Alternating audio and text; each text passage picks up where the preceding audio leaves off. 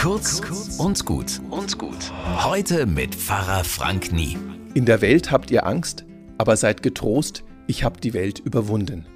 Das ist so ein ganz bekannter Satz von Jesus, der häufig beim Totengedenken oder auch bei Beerdigungen vorgelesen wird. Mich hat der lange geärgert.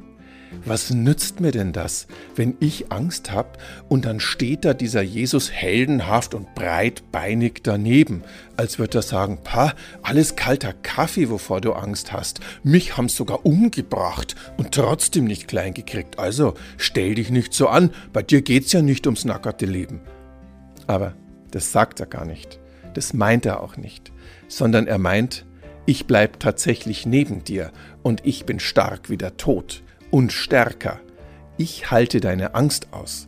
Egal, ob es Angst vor Spinnen oder Arbeitslosigkeit oder Krebs ist. Und selbst wenn der Tod kommt, ich renn nur weg, wenn du wegrennst, und dann bleibe ich dir aber auf den Fersen.